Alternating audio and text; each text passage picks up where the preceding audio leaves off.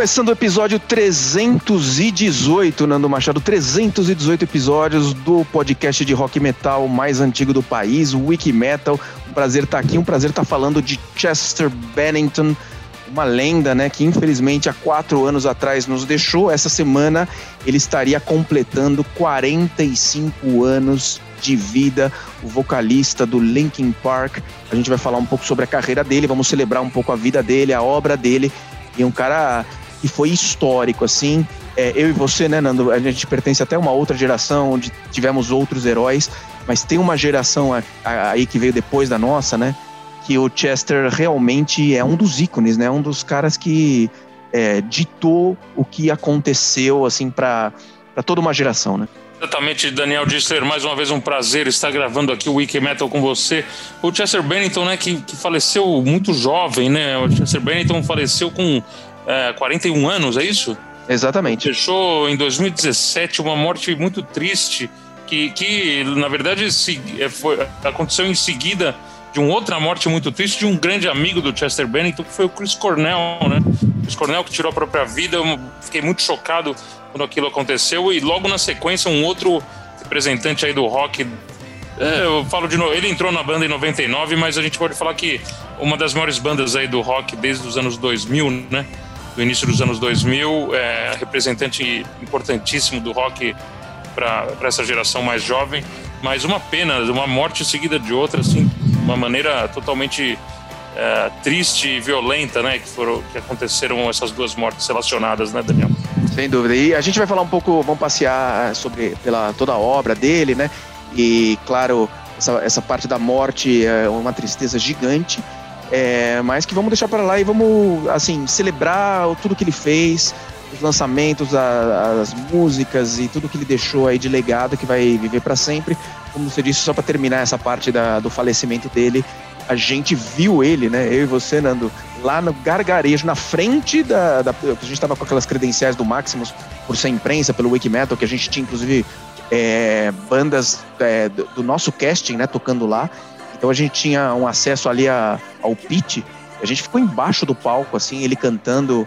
É, isso foi em maio de 2017. Né? Ele morreu em julho, dois meses depois. Então, uma coisa que ficou muito, muito presente na minha cabeça, eu ver o cara assim a dois metros de mim. É, e, e, e, mexendo com, né, com todo aquele público do Maximus daquele jeito, um, um show que foi muito, muito, muito bacana e dois meses depois ele não estava mais com a gente. Então foi realmente muito triste. Mas vamos falar da, da vida dele, vamos falar da, da, de tudo que ele deixou de bom. Como você disse, né? É, em 99 ele entrou no Linkin Park e, e realmente no ano 2000 eles lançaram Hybrid Theory, um disco icônico, né? Representa para essa nova geração, né, que eu estava falando, não para nossa, o que foi, sei lá, o, o Paranoid, ou The Number, ou o, o Master of Puppets. É um disco que realmente foi muito, muito importante. O álbum de estreia mais vendido da década. Vendeu 30 milhões de cópias no total, um sucesso completo assim de público, de crítica, de é, sucesso comercial.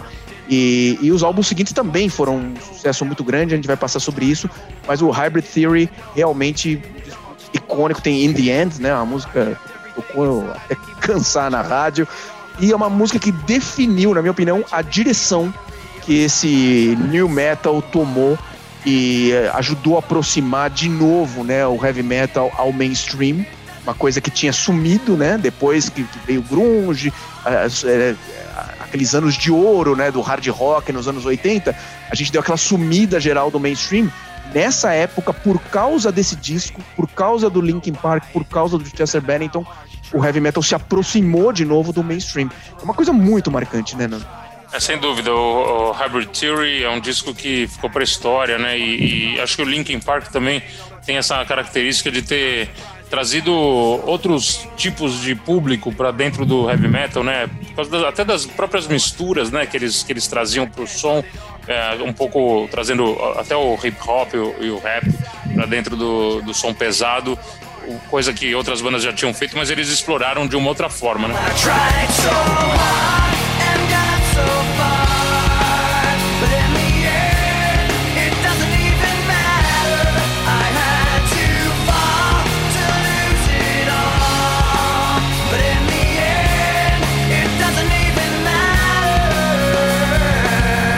2003 eles lançam Meteora, né, que segue nessa mesma cola do Hybrid Theory de ser um sucesso violento, premiado no Grammy, campeão de vendas. Meu, tem a música Numb, que é uma das mais famosas da história da banda e que já desde o primeiro disco, né, dita um pouco esse direcionamento que também fez muito sucesso com, uh, com os fãs, com a juventude, com quem segue o Linkin Park, um pouco por conta das letras também, dos temas que eles abordavam, que tinha muito a ver com dificuldades que a juventude passa, depressão tal, e tem a ver inclusive com a história do próprio Chester Bennington, que sofreu abuso sexual dos 7 aos 13 anos.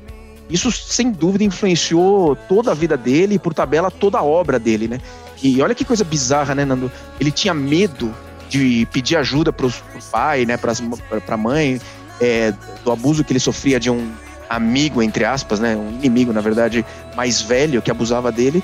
É, e ele tinha medo de, de pedir ajuda por, por, medo de que as pessoas pensassem que ele era gay, né? Então, uma coisa muito triste, assim. E, e daí saiu muitas músicas, como algumas que existem nesse disco Meteora, que também foi um grande sucesso.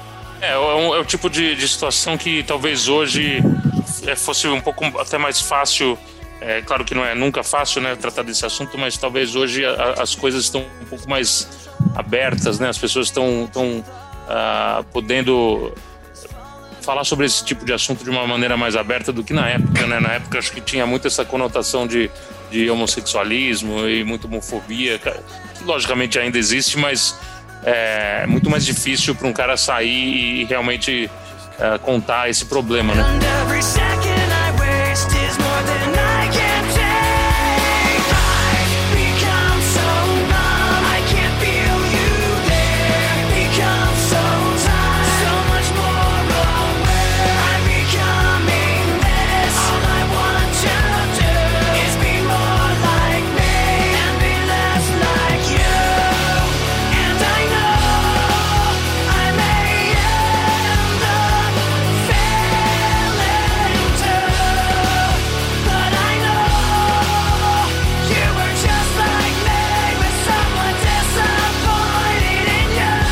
Depois, em 2007, eles lançam o terceiro álbum da, da carreira, né? Que é o Minutes to Midnight. E esse álbum ele marca uma guinada na banda, algumas guinadas na banda. Primeiro, que é a primeira vez que ele passa a ser produzido pela dupla Mike Shinoda e Rick Rubin, o lendário Rick Rubin do Slayer, do Black Sabbath, produziu tantas coisas. Ele começa a ser o produtor que vai produzir uma série de discos do Linkin Park junto com Mike Shinoda, acho que até 2012 é, eles vão juntos produzindo. A outra guinada desse, desse disco é que eles começam a ser mais experimentais. Eles saem desse lance do new metal e vão para uma coisa mais meio classic rock, punk rock, hip hop. Começam a, a, a misturar outros elementos, sendo um disco bem diferentes elementos. É, o Rick Rubin sempre trazendo esses elementos é, mais tradicionais, mas também ao mesmo tempo atuais, né? E sempre é, colocando muita qualidade no som da, das bandas que ele produziu, né? Então, acho que o, o Linkin Park atingiu realmente a maturidade musical quando o Rick Rubin entrou na jogada. Né?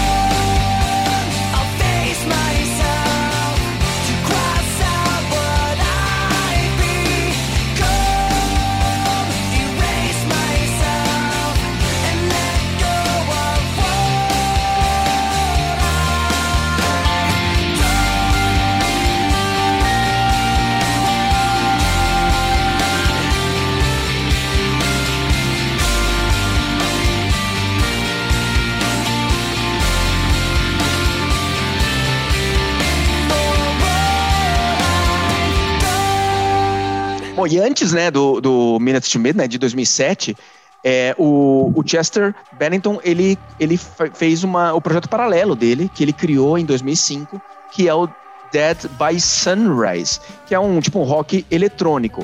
Mas uma coisa que a gente não falou, né, Nando, é que ele, antes de entrar no Linkin Park, né, nos anos 90, ele tinha uma outra banda, né, que era o Grey Days. É, o Grey Days, inclusive, eles estavam conversando, o, o Sean Dowdell, que é o, que é o outro integrante do Grey Days, que é, na verdade, o melhor amigo do Chester Bennington, assim, da, da vida, né? Um cara que acompanhou o Chester em, em vários momentos, desde a praticamente a adolescência. ele, eles estavam falando sobre retomar esse projeto e relançar algumas coisas que eles já tinham gravado antiga, anteriormente, né? Eles tinham um disco gravado chamado Amends, que acabou sendo lançado depois da morte do Chester em 2020, né? No ano passado eles lançaram esse disco, eles remixaram esse disco, né? Regravaram alguns trechos. A voz do Chester já tinha sido é, gravada nos anos 90, e eles regravaram todo o instrumental desse disco em torno daquela voz que já tinha sido gravada. Né? Muito legal esse projeto, a gente entrevistou Dowdell, ele foi muito simpático, contou várias histórias com, com o Chester, toda essa relação que eles tinham. Né? Inclusive, uma história muito legal que corrobora, eu acho que uh, toda essa, essa relação do Sean Dowdell e do Grey Days com o Chester foi o fato do, do filho do Chester ter dirigido um dos clipes do, do disco do, do Grey Days, né?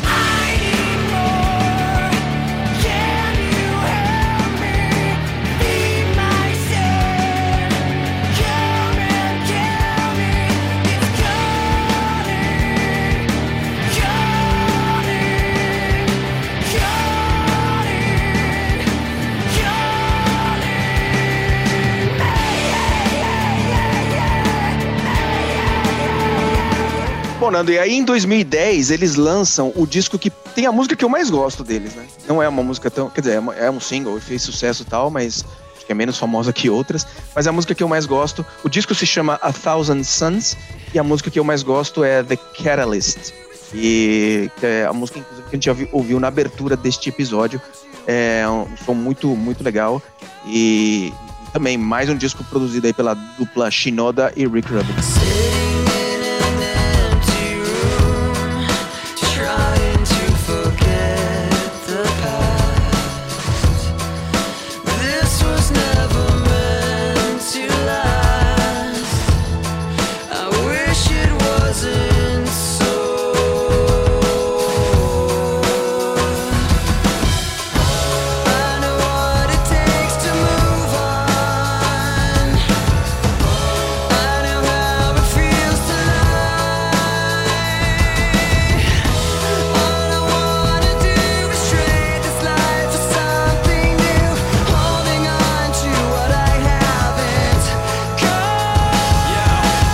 Thousand Suns, a banda voltou com, com mais um álbum produzido pelo Rick Rubin e pelo, pelo Mike Shinoda, né? O, o, disco chamado Living Things. O disco que levou um tempão para ser gravado, né? Eles entraram, ficaram praticamente um ano dentro do estúdio. Mais uma vez gravaram no, no NRG Recording Studios, é um, um estúdio que fica na, em North Hollywood, né? Eles levaram quase um ano para gravar e lançaram esse disco em junho de 2012 estreando em primeiro lugar no top 200 da Billboard, né? Uma coisa que hoje em dia a gente é, é praticamente impossível um disco de rock é, atingir o, o, primeiro lugar das paradas americanas, mas o Linkin Park conseguiu isso algumas vezes com alguns discos, né? Esse foi um deles. Esse foi um deles e esse disco é o último, né? Da, da, da dupla Rick Rubin e Mike Shinoda. Os próximos discos é, continuariam sendo é, produzidos pelo Mike Shinoda, mas passaria a ter como companheiro de produção não mais o Rick Rubin, e sim o próprio guitarrista da banda, né, o Red Delta.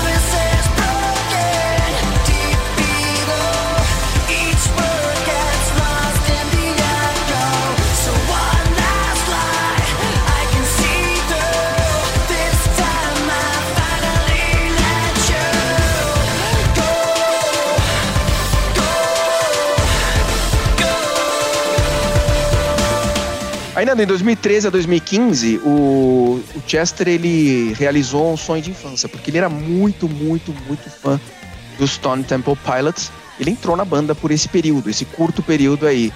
E imagino o que deve ter significado na vida dele, né?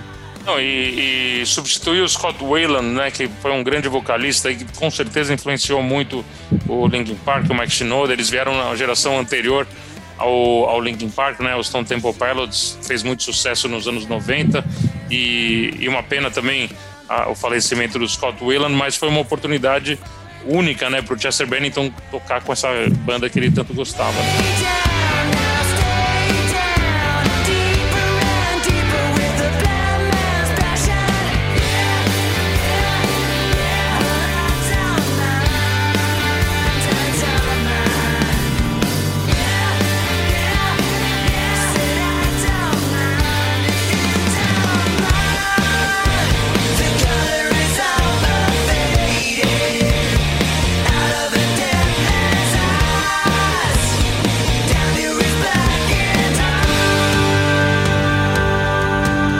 2014, o penúltimo disco da, da, da discografia, né? Do Park com Chester, né? Pelo menos.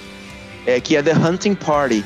E é um disco que se caracteriza, né? Além do que eu já falei, né? Que a, a, a produção passa a ser de dois membros da banda, né? O Matt Shinoda e o Brad Delson, guitarrista. É, ela, esse é um disco que traz muitas participações interessantes, né? É, tem participação do Page Hamilton do Helmet, do Darren do System of a Down e do Tom Morello do, do Rage Against the Machine. Bom, e aí na. Acho que na semana que a gente assistiu o show deles ao vivo no Maximus, Nando. É, se eu não me engano, foi naquela semana mesmo, um pouquinho depois, talvez. É, saiu o One More Light, o último disco, né, lançado em maio de 2017. Um disco que, até lendo as letras depois em retrospectiva, sabendo o que ia acontecer em dois meses depois, né, em julho, que ele ia tirar a própria vida, né, ia se suicidar, é, ele ganha uma conotação muito diferente. É, tem letras lá muito emocionantes, assim, né? Para quem é fã, realmente muito, muito triste. E bem, fica na memória esse lance da gente ter visto ele tão perto aí no Maximus. Tem umas fotos no meu celular que eu tirei com ele quase em cima de mim, assim. Muito, muito marcante. É, mais uma vez, né? A gente nunca imaginaria que, que isso fosse acontecer, nem com o Chris Cornell e nem com o Chester Bennington logo na sequência, né? Foi um péssimo ano para o rock. A gente perdeu dois grandes ídolos aí, um do, dos anos 90, outro dos anos 2000, que tinham muito a contribuir ainda, né? Você vê que o negócio da depressão realmente é uma doença muito séria, tem que ser tratada aí com, com muito cuidado e, e no caso do Chris Cornell, lógico, tinha outros problemas aí de, de dependência química e tudo, mas a gente fica aqui, deixa essa mensagem para a questão da saúde mental, né? Isso é uma coisa tão importante que, felizmente, hoje em dia ela, ela, é falada com mais frequência e é um tópico que, que é mais lembrado e, mais discutido, mais abertamente até, né? Mas é uma coisa muito importante, então fica aqui a mensagem para sempre que alguém tiver com algum problema, procurar ajuda, porque realmente é uma coisa muito, muito séria. Sem dúvida. E, e só para terminar a parte do Linkin Park, eu ainda tenho mais um recado para dar ainda aqui nesse episódio. A gente, nem a gente falou, né? A gente é de outra geração, né, Nando? Então, os nossos. Aqueles. As bandas que estão lá no Olimpo, pra gente, né? São essas, né? O Black Sabbath, o Iron Maiden, o Metallica, o Judas, o, essas bandas dessa geração. Led Zeppelin, Deep Purple, enfim. É, mas veja a importância né, do Linkin Park, né? Que é uma coisa que às vezes a gente não para pra, pra pensar, né? O Linkin Park é a primeira banda de rock de todas a chegar a um bilhão de views no YouTube. Né? Então, isso diz algo sobre a importância histórica da banda, né? a relevância de uma banda é, que teve esse cara brilhante, que estaria fazendo aniversário, estaria fazendo 45 anos esta semana, no dia 20 de março, é, tem, né? Muito, muito importante, né? Muito importante. Vamos, como você disse no começo do programa, vamos celebrar a vida e a obra do, do Chester Bennington. A gente tem vários discos aí do Linkin Park, tem o disco do Grey Days, tem muitos vídeos aí que ele deixou com seus companheiros de banda. Mike Shinoda também já, já disse que a banda continua. Então, assim, a gente tem muito que comemorar e celebrar é, por ter conhecido, né, e acompanhado a carreira dessa grande banda, né? Who cares if one more light goes out in the sky of a million stars? It flickers, flickers. Who cares when someone's time runs out? If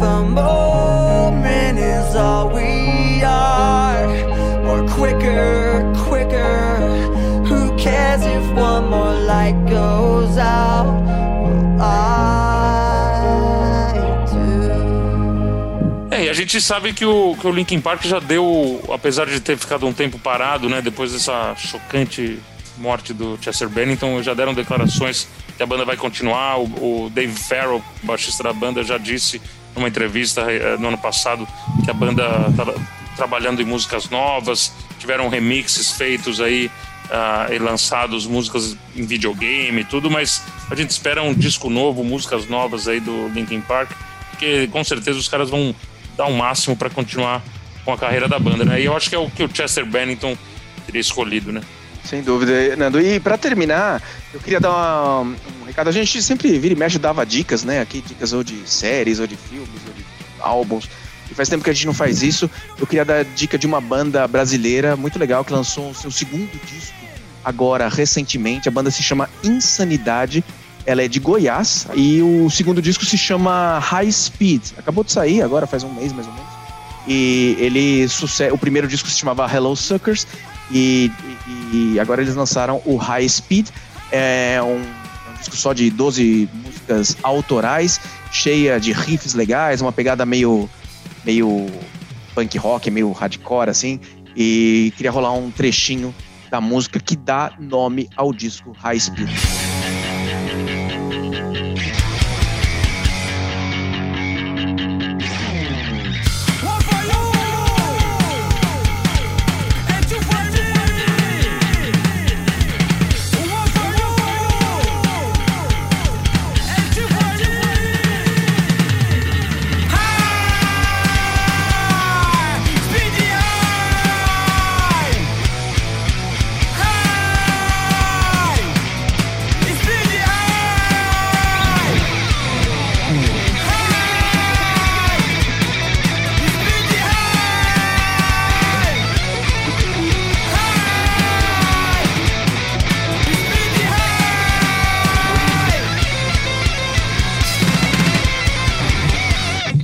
Daniel disse, gostei da sua ideia. A gente teve durante muitos e muitos uh, episódios o Orgulho Nacional, um quadro que sempre revelava bandas nacionais aqui no Wikimetal. Eu sugiro que a gente continue, volte a trazer esse, esse quadro de, uma, de um num outro formato.